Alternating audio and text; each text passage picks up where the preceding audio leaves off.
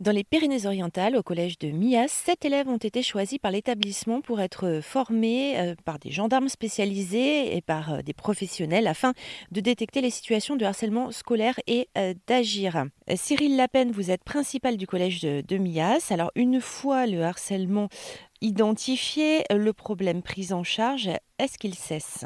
Le, jeune qui n'est pas venu spontanément dire qu'il était harcelé, hein, puisque c'est bien euh, l'objectif de ce, dispositif en particulier.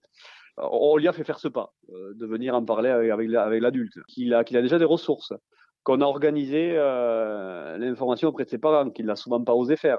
Déjà, dans le parcours de soins, on a déjà beaucoup avancé.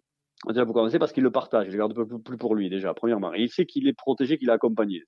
Ensuite, il y a l'identification, bien sûr, du, euh, de l'auteur. Et si l'auteur, en plus, est sanctionné, et bien sûr, vous savez, euh, vous imaginez bien qu'on met toutes les barrières possibles pour que l'auteur, euh, quand il est identifié et, qui sait qu'on l'a identifié, ne mette en œuvre aucune, aucune démarche, vous savez, de vengeance ou, autre. Hein.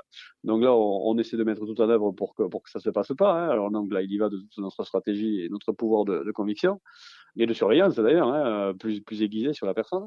Je, veux croire que dans la grande majorité des cas, le harcèlement cessera. Après, euh, l'avantage, c'est qu'on est extrêmement vigilant pour le coup. C'est-à-dire que là, pour le coup, on a une personne en ligne de mire, le harceleur, en l'occurrence, ou les harceleurs. Hein, voilà. Et, et, surtout, on est extrêmement vigilant sur le celui qui a été harcelé, qui, pour le coup, va bénéficier d'un suivi euh, précis, euh, régulier.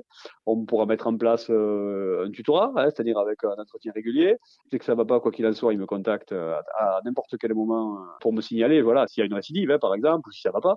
Dans la majorité des cas, la mise en place de cette démarche doit quand même aboutir à la à l'arrêt du, harcèlement, hein, clairement. Cyril Lapen, euh, merci, principal du collège de Mias dans les Pyrénées-Orientales. Euh, le dispositif Les 7 sur I4 va pouvoir euh, vraiment prendre encore plus ses marques à la rentrée prochaine et être étendu à d'autres établissements dans le département.